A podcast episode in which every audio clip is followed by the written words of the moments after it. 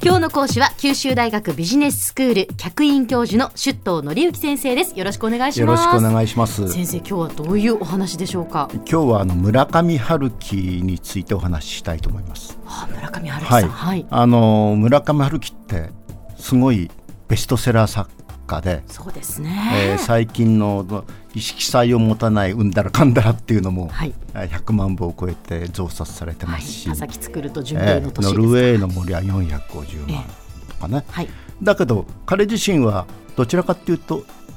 純文学ですよね。言ってみれば、えー、ライトノベルではない、ね、大衆小説でもない、はい、その純文学系の人がこんだけのあの部数をあのの本を書いてるっていうのはこれ現象としか言いようがないなと。一種ね、はい、現象が起きてると、で僕自身もあの村上春樹の熱心な読者とは言えないんですけれども、この現象は興味があるんですね、はい、こういう現象については。それでなぜ興味があるかっていうと、あの彼の小説の主な読者層って、はい、大体20代後半から30代ぐらいの人たちと思われるんですね、本人もそう言ってます。はい、で出てくる主人公も大体30 20代後半から30代。ぐらいのものが多くて。そうですね。それは固定してるんですね。はい、不思議なんですけど、国民作家っていうのありますよね。はいはい、して明治大正だと誰ですかね、まあ、例えばまあ森鴎外とかですか？夏目漱石とか。夏目漱石なんか明らかに国民作家作家ですよね、はい、だって新聞に書いてるんだから朝日新聞にずっと連載していて。でも彼の小説ってだんだん読者層もこう変わっていく上がっていくし、はい、から出ていく主人公も坊ちゃんから三四郎三四郎からそれからだと大輔っていうのかな。そね、それからの次門かな、はい、それ宗介かな、だん上がっていくのに、あのこの村上春樹の場合は主人公の年齢はほとんど一定っていう読者層も一定。それであの村上春樹が一番こう大事にしている作家で最近映画になった「華麗なギャッツビー」英語で言うと「ザ・グレート・ギャッツビー」はいはいはい。レオナルド・デカプリオがあの主演したデカプリオです、えー、あの、えー、フィッツジェラウドって人が書いたんですね、えーこれをその神棚に添えてるくらいに大事な本で彼は言ってるんですね。村上春樹さんにとってこの「グレート・ギャッツビー」はこの本に出な出会えなければ自分の作家生活変わってたか作家にならなかったかもしれないってくらいに大事だ。で60になるなってから翻訳したいと。満を持してと。そのくらいこう大事にしてる本なんですね。一種規範にしてるっていうかな、小説の。あのじゃあその村上春樹の小説の中にはやっぱりグレート・ギャッツビーに明らかにその影響を受けているであろうっていうところが見られるっていうことですね。そうですね、あの彼が規範としてたので私からするとこれは明らかな影響だろうなと思われるのは一つはシンボルの多様ということなんですね。シンボルあのあるいは例え比喩というようなもの多用していく確かに比喩表現というのは多いですね、はい、あのグレート・ギャッツビーはもう比喩の小説みたいなもんでもともとあのウエストエッグとイーストエッグっていうねニューヨーク郊外の住宅街から始まる話なんですね。海沿いの。してウエストエッグに住むグレート・ギャッツビーがねイーストエッグのに住む昔の恋人の家家をこうずっと夜夜な夜な見つめると、緑の光を夜な夜な見つめると。恋焦がれるように、はい、真っ暗闇の中で。でこれはあのそれ比喩なんですね。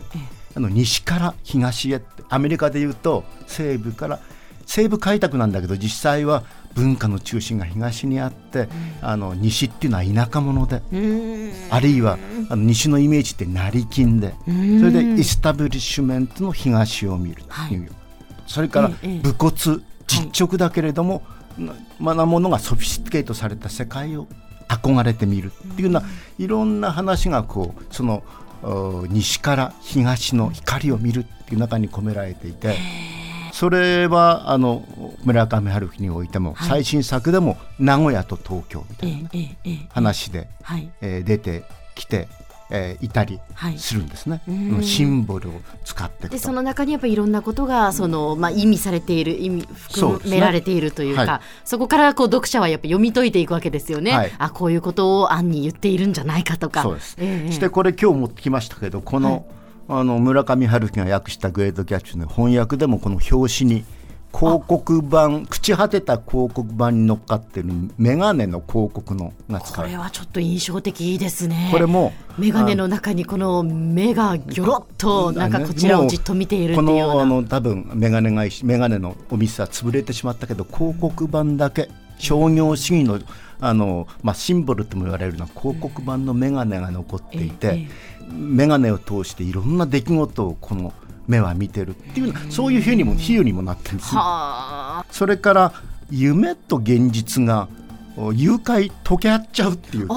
村上美そうですね。夢の、ね、夢の話が現実の話になって、ええ、その境目がはっきりしないっていうようなところも非常に近いところだと。あありますねそういう、はい、えー、ところが。やっぱりバーチャルリアリティというかな、今、はいはい、結構現実に起きてることですよね、あの考えてることと、あの現実っていうのが境目が結構あの薄くなっていて、最近の SF の映画なんて大体頭の出来事が現実の出来事につながってしまうっていう話じゃないですか、はいはいはい、そういう意味では極めて現代性もある。でもあのグレート・ギャッツビーにおいても夢と現実がこう誘拐しちゃうようなあの世界があってそれが今の読者特に30代と思われる30代を中心とする読者に大変訴えてるんだと。力があるんだと。思うんですね。はい、はい。それであ、まあ、あの今あグレート・ギャッツビーとのあの比較っていうか、共通点で、あの話してきたんですけれども、はい、あのまあ、次回は、次回はじゃあどういう点が違ってるのか。あのギャツビーにあるいはフィッツジェラルドにあって村上春樹にないもの、あるいは村上春樹にあってフィッツジェラルドにないものっていうのは何なんだろうってなことであのこの2つの共有するものと異質なものみたいなことで村上春樹現象に迫っていきたいなって思ってます。はいわかりました、えー、今日は九州大学ビジネススクール客員教授でマーケティングがご専門の首藤紀之先生にこの今の村上春樹現象、えー、フィッツジェラルドと共通するところはどういうところなのかその観点からお話をいただきました。続きは次回ということです、はい、よろしくお願いいたします。ありがとうございました